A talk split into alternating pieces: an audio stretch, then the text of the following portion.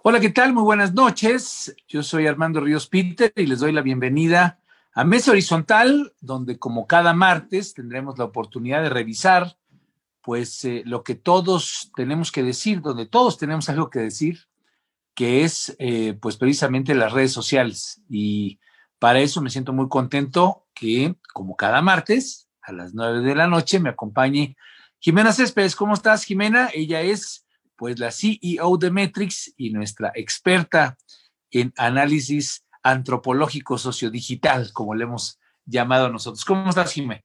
Bien, Armando, muchas gracias. Buenas noches al auditorio. Buenas noches. Y bueno, pues eh, muchos temas, temas interesantes, variados. El asunto de las vacunas, sin duda alguna, Jimena, pues sigue siendo de lo más destacado, de lo más importante. La eh, situación de que exista una vacuna, pero que no se tenga muy clara, muy claro por parte de la gente el cómo se va a entregar, cuándo se van a entregar, y por otro lado, que este gobierno pues simbólicamente le haya apostado tanto a tener presente en, la, en el imaginario colectivo, pues que llegan vacunas, que el canciller está atento al tema, que toda, digamos, el despliegue que realiza el gobierno alrededor de las vacunas, pues esté eh, llamando la atención, jalando los medios, pero que para efectos prácticos, cuando se abre una, una página de Internet para que la gente se pueda registrar, se colapsa, en fin, eh, son ideas y, digamos, imágenes contradictorias que me parece que han generado una gran discusión, casi el 50% del reporte de Metrix de esta semana, pues refleja precisamente esas ambigüedades, esas contradicciones y seguramente esa ansiedad, que es lo que eh, existe hoy en la conversación de la gente en las redes sociales. Pero cuéntanos, ¿cómo, cómo lo viste? ¿Cómo, cómo, ¿Cómo sientes que está la discusión de los que están a favor y los que están en contra? Mira, hay algo interesante que hemos visto y es que creíamos que desde principios de este mes la discusión se iba a volver más una discusión en temas electorales que en temas del común denominador de la gente y ha sido lo contrario. Puede ser parte porque el presidente se contagió de COVID y entonces eso puso a la cabeza los temas de COVID por encima de cualquier otro tema dentro de la agenda digital. La otra es porque justo, digamos que vemos lo que está pasando, o sea, el Super Bowl al final eh, aunque sea un tema de espectáculo, hace que la gente se voltee a ver lo que pasa en el país vecino y se comience a comparar, esa debe ser la segunda. Y la tercera, porque como lo mencionaste, sacaron el portal de vacunación. Entonces, aunque quien vio el tema del portal de vacunación en general, como, como fue en la mañanera, digamos que le llegó prácticamente a todo el mundo, solo aquel que tiene una conexión a Internet o tiene un celular con datos, puede ser capaz de entrar a una página de Internet a registrarse. Entonces, digamos que no entra toda la población específicamente a hacerlo. Pero por esos tres motivos, eh, el tema de vacunación fue el principal dentro de la conversación. Pero ese, a diferencia de la semana anterior, en donde vacunación había sido muchísimo más positiva para el gobierno federal por el hecho de que habían conseguido vacunas eh, de las Sputnik y que a lo largo de esa semana salieron reportes en el de Lancet y a nivel y mensajes en the BBC y en, y en algunos otros medios diciendo que sí era efectiva contra el coronavirus, incluso contra las nuevas cepas. Esta semana cambió y ahorita prácticamente la negatividad es del 67% específicamente sobre el tema de vacunación. ¿Y por qué? La mayor parte en realidad comienza ya a hacer burlas.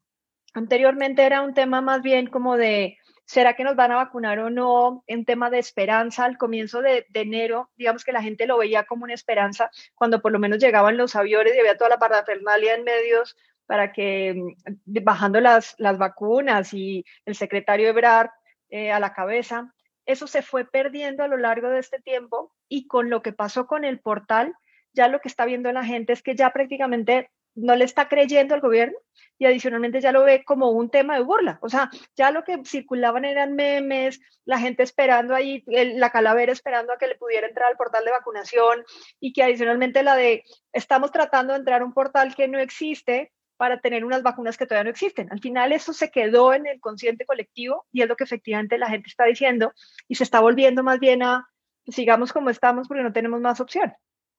Sí, el, el mapa este de países en el mundo donde existe un portal para la entrega de una, donde no existe un portal para la entrega de una vacuna que no se tiene, en fin, cosas de ese tipo. Eh, e, esa burla, lo que yo te quisiera preguntar un poco dentro del sentimiento que tú logras detectar, eh, ya está aparejada a, rabia, a molestia, a ansiedad, o sea, ¿cuáles son los sentimientos? Que tú identificas ahí en la, en, la discusión, porque a final de cuentas eso nos permite proyectar un poco cuál va a ser el ánimo que se va a tener en las próximas, eh, pues en las próximas semanas, en los próximos meses. Y bueno, yo no descarto que el contexto electoral, al, tú como lo has presentado, pues puedan jalar, ya sea a favor o en contra, así pasó en Estados Unidos, eh, y eso, bueno, pues puede, puede impactar de manera positiva o negativa a uno u otro de los competidores. Mira, ¿cómo sientes los ánimos sociales? Mira, por un lado hay, hay un tema de, de enojo por que los muertos siguen subiendo, aunque llevamos dos días creo que ya con menos, con menos de mil, o sea que eso ya, ya digamos que, que ayuda dentro, de, dentro del contexto social. La gente sí está enojada porque, primero, por, eh, vayámonos un poco al tema del COVID específicamente.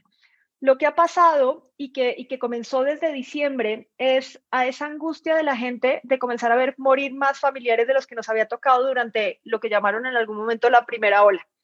El tema de, y, comenzamos a ver mucho relacionado con eh, temas de corrupción, bueno, por no llamarlo corrupción, más bien de, de, de compra y venta de, de tanques de oxígeno, de que no había lugares en los hospitales, la muerte de, un, de una persona frente de un hospital, eh, la muerte de otra persona en Naucalpan que supuestamente tenía COVID, o sea, todas esas cosas comenzaron a subir el volumen de la conversación de angustia de la gente, de primero ya no te puedes enfermar porque no tienes ni siquiera un hospital o porque no tienes ni siquiera un tanque de oxígeno.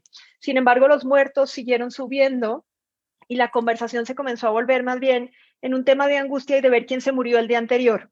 Entonces, el tema de vacunación cuando llegó en enero, lo vieron como esperanza, con, o sea, aguantemos un poco más, nos van a vacunar y vamos a salir de eso. Y eso duró como un mes.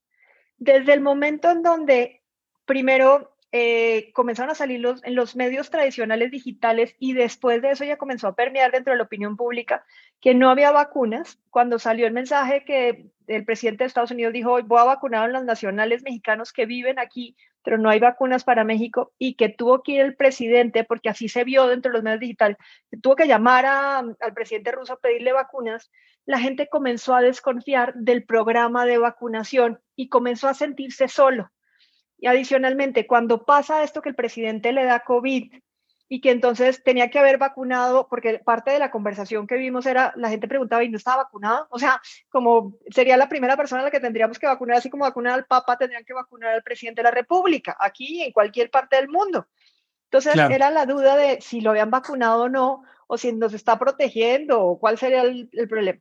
Y la otra, cuando ya sale el portal, primero, se comienzan a comparar la cantidad de vacunas que están aplicando en Estados Unidos frente a las vacunas que están aplicando acá, donde no hemos llegado, sino creo que a las 700 mil, y en Estados Unidos aplican 2 millones al día, pues la gente ya comienza a dudar. Y cuando además abren un portal para, para que los mayores de 60 se puedan registrar y no funciona el portal, adicionalmente cuando pusieron el mensaje, no sé si te diste cuenta, hasta errores de ortografía tenía, pues la gente ya lo que tiene es mucha desconfianza frente al gobierno federal cuando comienzas a tener desconfianza, pues ya no solamente ya no es un tema de actitud, de si es negativo o no, sino más bien es un tema de desdén. Y es lo que comenzó a pasar con, con, el tema de volverlo ya una burla. Entonces, todo aquello que el gobierno anterior decía que pues estábamos burlándonos del tema de la corrupción frente al presidente de la República en ese momento, acordémonos los memes maravillosos que había sobre Enrique Peña Nieto, o sea, yo creo que todavía deben estar guardados, hay gente que debe estar coleccionándolos porque es lo máximo, pues ya ahorita comienza a pasar lo mismo con, con los memes hacia el tema de vacunación y ya incluso hubo uno sobre el presidente de la República, no sé si viste el del BAT, que fue todo un acontecimiento durante un día completo entre los medios digitales. No, no lo vi, pero bueno, es eh, preocupante a final del día, ya me lo pasarás para echarle un ojo, pero a final del día la, lo, que, lo que tú nos comentas es pues que e, esa ansiedad puede empezar a convertirse, pues sí, en una situación de, de molestia, de sensación de agravio, eh, de ineficacia, digamos, eh, específicamente respecto al gobierno. El ejemplo de la, de la página me parece que lo deja en esa, en esa evidencia. Y a final de cuentas, quienes le apostaban a que el tema de que las vacunas podrían ser uno de los instrumentos del gobierno para poder salir adelante en, la, en el proceso electoral, pues podría venirse abajo. El hecho de que Morena tenga como uno de sus ejes central, centrales en la conversación el asunto de las vacunas, pues puede ser, eh, a final de cuentas, algo que se le, que se le revierta y como bien lo estás diciendo, eso habrá que estar muy atentos. El hecho de que haya disminuido por lo menos esa ola de contagios que se, que se venía acarreando de los meses, del mes de diciembre o de las fiestas de diciembre, pues parecería que podría tener una, digamos, una disminución, pero habrá que estar muy atentos y pues obviamente ver cómo esto impacta en los ánimos sociales y en la conversación digital. ¿Qué tanto el hecho de que el presidente ya pues esté de vuelta en circulación, ya está de vuelta en las mañaneras? Una de las noticias que ustedes destacaron fue la segunda más, eh, más eh, dialogada, más platicada, fue el hecho de que el presidente había dado negativo a COVID. ¿Qué tanto, eh, ¿qué tanto impacto tuvo este asunto alrededor de todo el escenario de las vacunas? Ok, em, antes de contarte qué pasó con el tema del presidente, hicimos un análisis la esta semana justamente sobre, porque encontramos una noticia que ya habíamos visto en España el año pasado, en donde hablaban de el aumento de gente en comedores comunitarios. O sea, que había habido un aforo mucho mayor del que tenían en, años anteriores.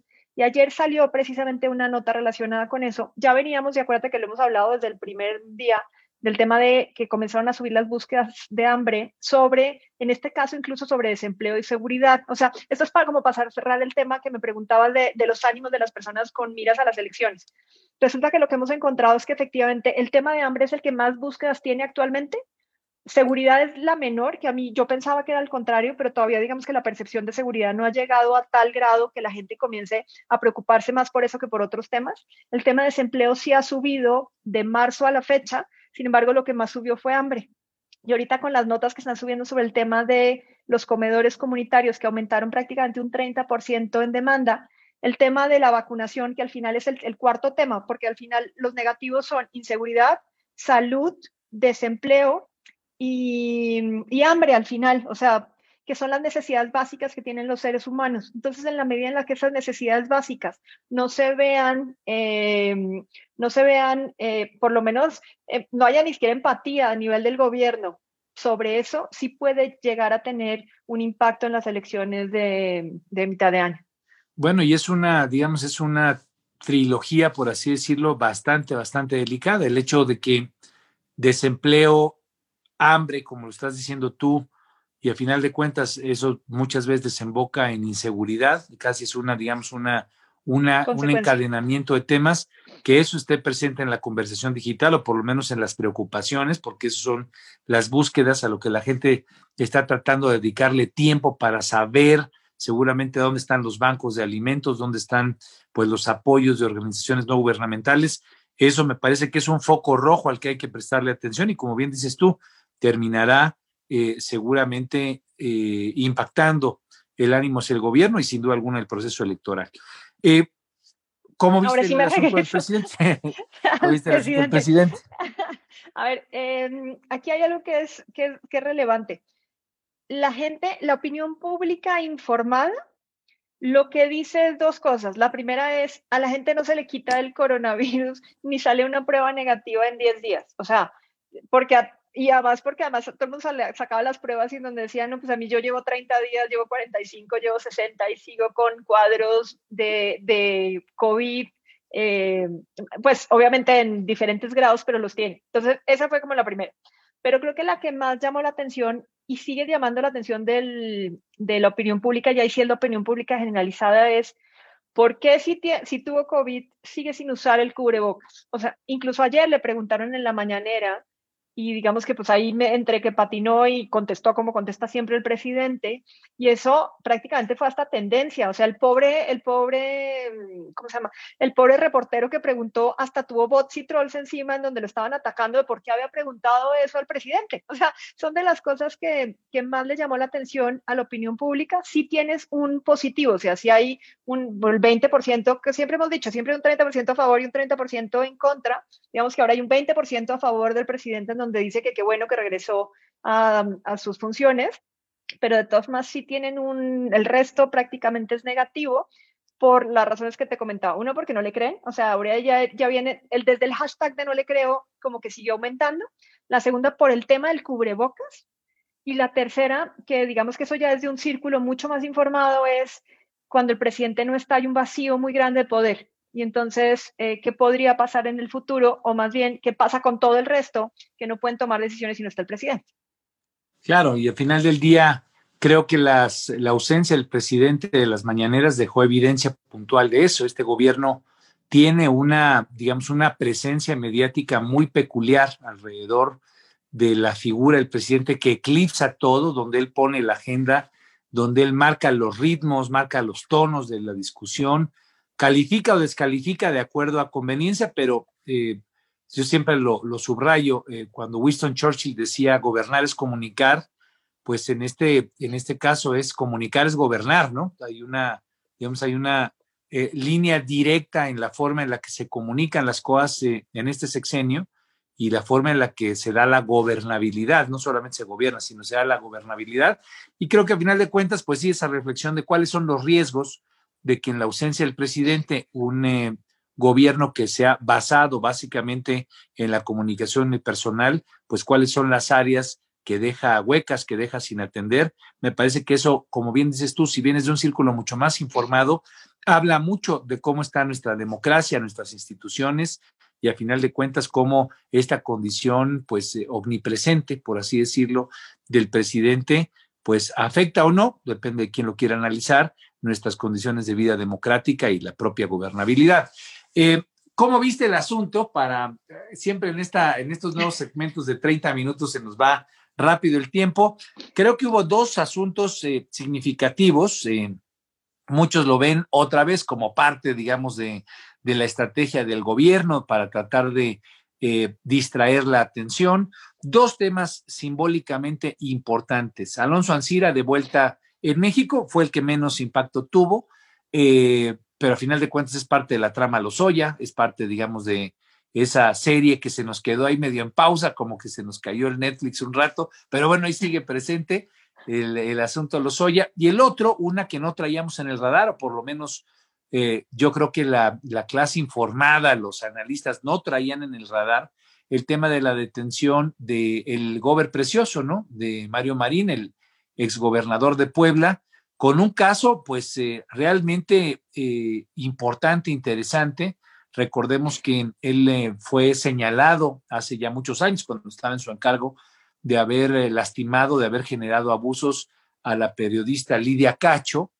Y bueno, pues fue un asunto que en su momento fue muy representativo de la impunidad, de los acuerdos de la clase política. Recordemos que en ese libro, Los demonios del Edén, aparece todo una, un entramado de pederastia donde se involucra inclusive a importantes miembros del entonces élite del poder. ¿Cómo, viste, eh, primero que nada, el tema de la, la, pues, la condición de la detención de, de, Marín?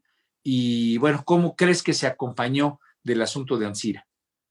A ver, eh, digamos que Ay, te, prometo que yo trato todos los veces de, de, dejar al gobierno federal fuera de esto, pero no lo logro. Y entonces hay un meme, bueno, hay un cartón. No eres la única, te, lo juro que no eres la única. Hay un cartón en donde aparece el presidente con, con, su secretario en donde el baile dice, ya llegaron los refuerzos, y entonces le decía, no, las vacunas todavía no han llegado, no, no, los otros dos. Y entonces parece que al final estos fueron los dos refuerzos que llegaron en ese momento donde más los necesitaban, que era el tema de Ansira y el tema de Mario Marín. Eh, aquí es importante que el tema de Ansira en realidad fue muy poco lo que permeó, eh, aquí es más negativo que positivo porque la gente lo compara con el tema de los Oya y dice que eso sí es una cortina de humo que no va a terminar nunca en la cárcel, que pues es un bonito, o sea, de por sí la gente ni siquiera sabía quién era, entonces pues tuvo que aumentar el volumen de búsquedas, irse a buscar quién era y eso se quedó más bien en un círculo mucho más informado.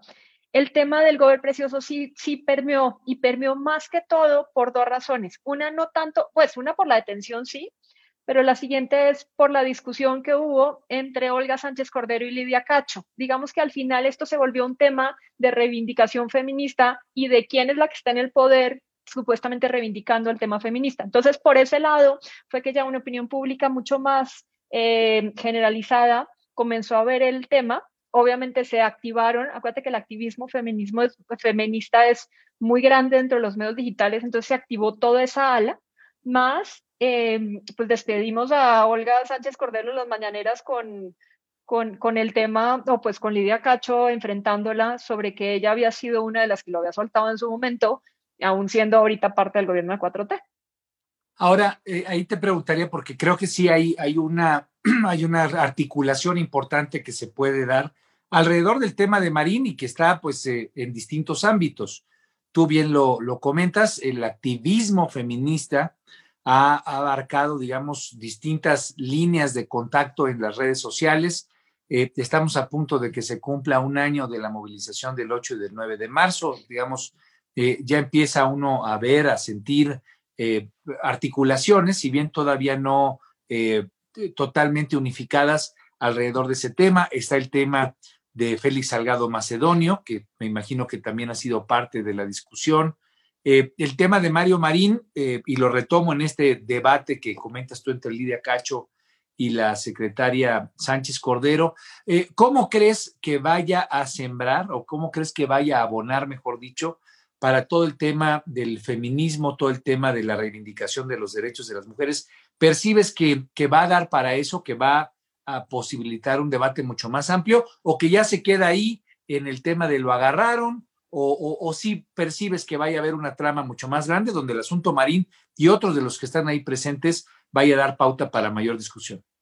Mira, aquí el problema, y lo vimos con el tema de Félix Salgado, si, si sigue en el, o sea, si deciden mantenerlo y el tema del gober precioso solamente se queda en eso. A ver, más bien, el, tema viene al contrario.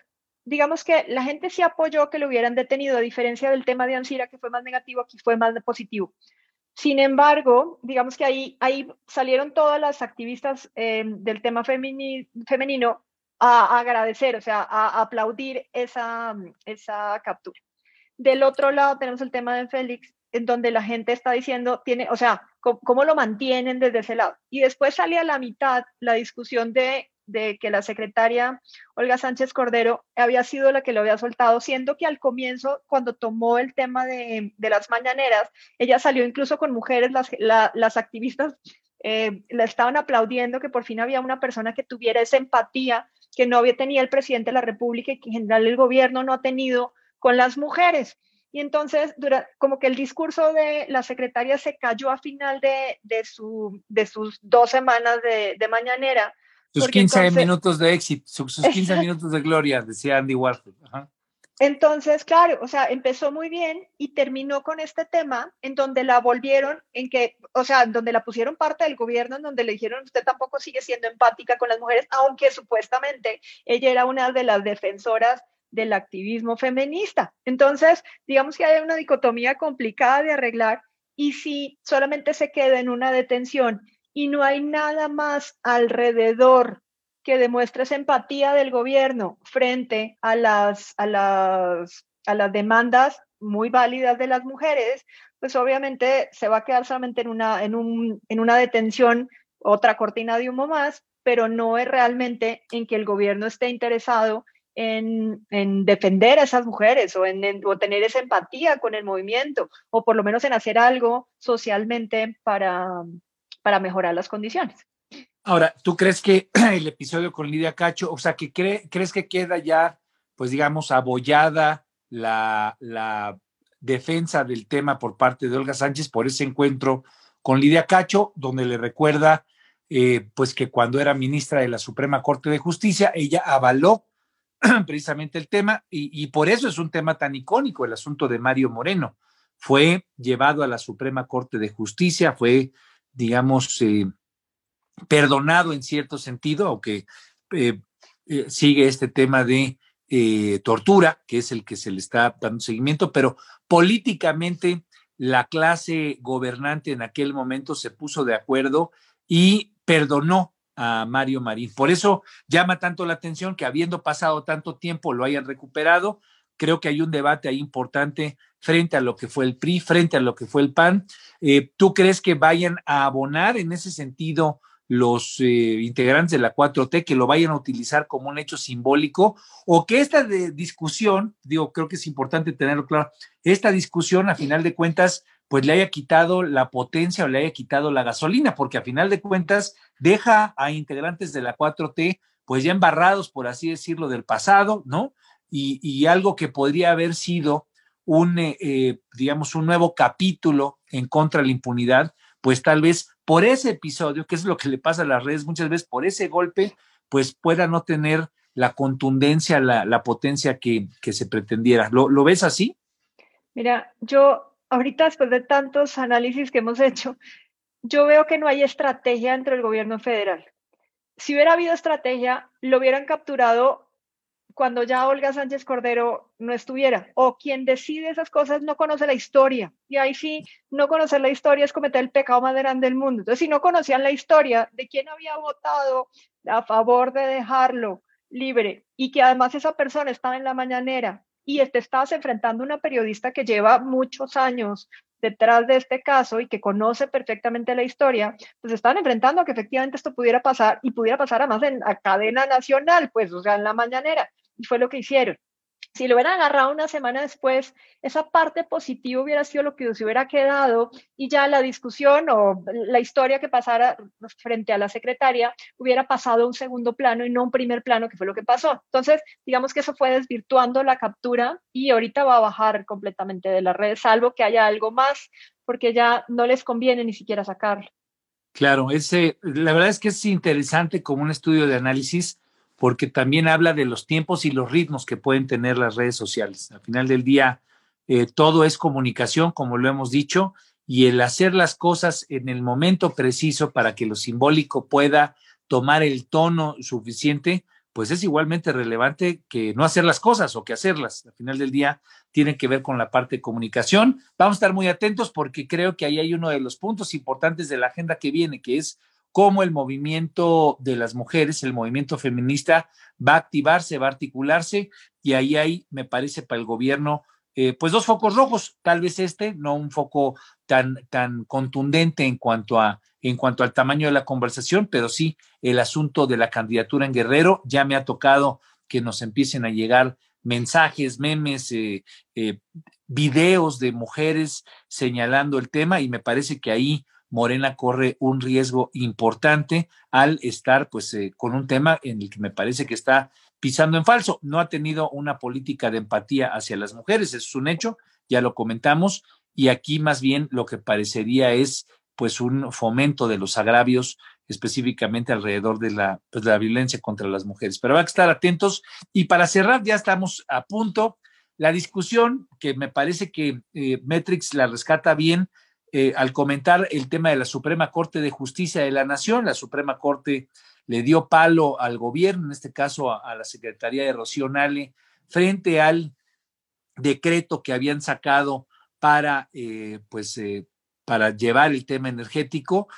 señala la Suprema Corte que hay que darle prioridad, en este caso a la Comisión de Competencia Económica, todo lo que tiene que ver con que lo que defina la política eh, de energía eléctrica, en este caso, tiene que ver con la competitividad. Y bueno, a final del día, creo que es significativa la discusión porque no es solamente el hecho de que le haya dado palo a la Suprema Corte, sino que el gobierno en paralelo, tal vez sabiendo que le iban a dar palo en la Corte por este tema, mete una iniciativa preferente que precisamente va a contrario sentido de lo que establece la Suprema Corte de Justicia. Hoy está en la Cámara de Diputados revisándose una iniciativa criticada por muchos por eh, alentar más la condición monopólica de la CFE que la condición de competencia.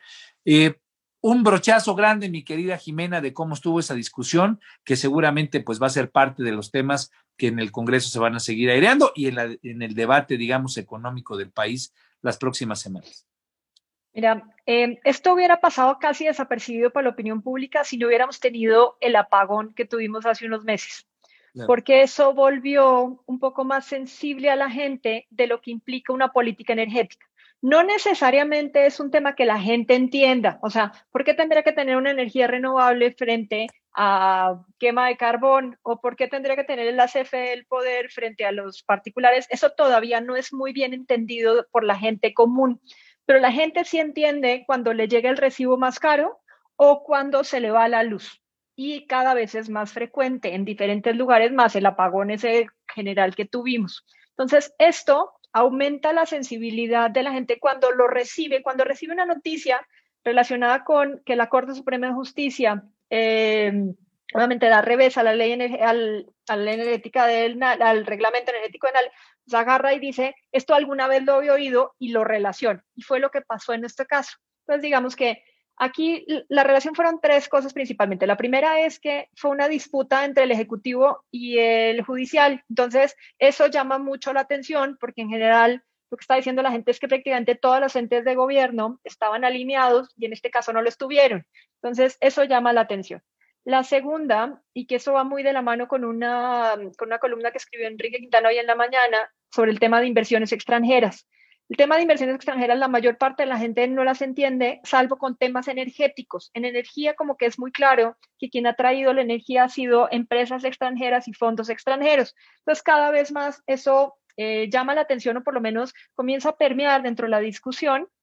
Y fue la otra en donde le decían, sin, sin, sin inversión extranjera, pues no vamos a poder caminar en un tema por lo menos de energía, o sea, dejemos del resto de inversiones. Y la tercera, que es el poder de CFE porque al final lo que, lo, lo que más señalaban los, los medios digitales era que al final lo que estaban tratando era de darle el poder a CFE, pero aquí sí hay una persona específicamente, ni siquiera Rocionale, a la que lo señalan, sino Manuel Barlet. Entonces, y aquí la gente sí lo tiene muy bien identificado y el enemigo común en un tema de estos es Manuel Barlet, tal cual. Entonces, a la Corte le fue muy bien, o sea, más del 50% le agradeció la decisión. En realidad no hubo negativos, o sea, la gente sí entendió ese revés y hasta la aplaude, a diferencia de otros casos que le ha tocado em, cuando hay una disputa entre órganos em, de gobierno.